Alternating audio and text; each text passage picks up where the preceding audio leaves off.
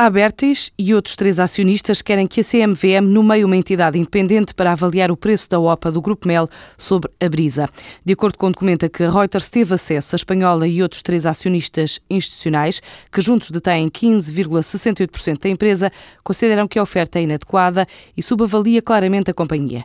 Os queixosos dizem-se preocupados com o processo seguido pelo Conselho de Administração da Brisa na avaliação das condições e méritos da oferta. A Sonai Serra vai investir 3,5 milhões de euros na renovação do Centro Comercial Continente em Portimão. Em comunicado, a empresa fala no espaço com uma taxa de ocupação de 98%, mais 59 lojas. A ideia é renovar a Praça da Alimentação com um conceito arquitetónico sob a temática dos navios de cruzeiro.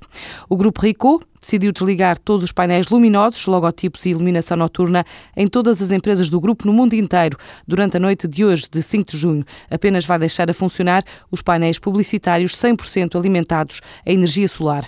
Vai no escuro mais logo, em Times Square, no coração de Nova York, quer em Londres e Sydney.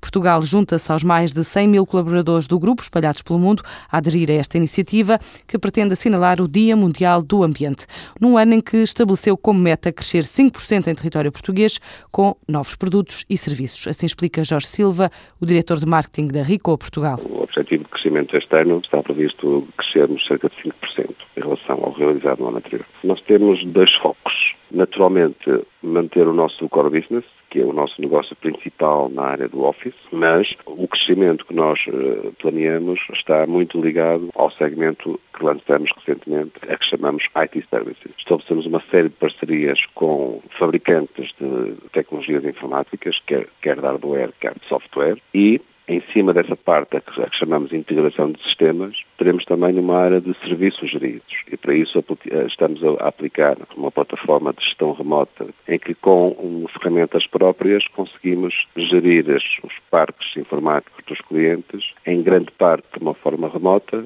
e quando o assunto não consegue ser resolvido de uma forma remota, teremos os, nossos técnicos que irão eh, à casa do cliente resolver esses problemas, quer hardware, quer software. A Rico, em 2011, faturou a nível mundial cerca de 25 mil milhões de euros. A queda histórica de hoje leva o BCP a estar avaliado agora em bolsa em 641 milhões de euros. Pela primeira vez desde a entrada em cotação, os títulos do banco bateram no valor mais baixo de sempre, numa altura em que os analistas mostram dúvidas sobre a capacidade do BCP em pagar ao Estado os 3 mil milhões de euros que vai receber em breve para reforçar os rácios de capital.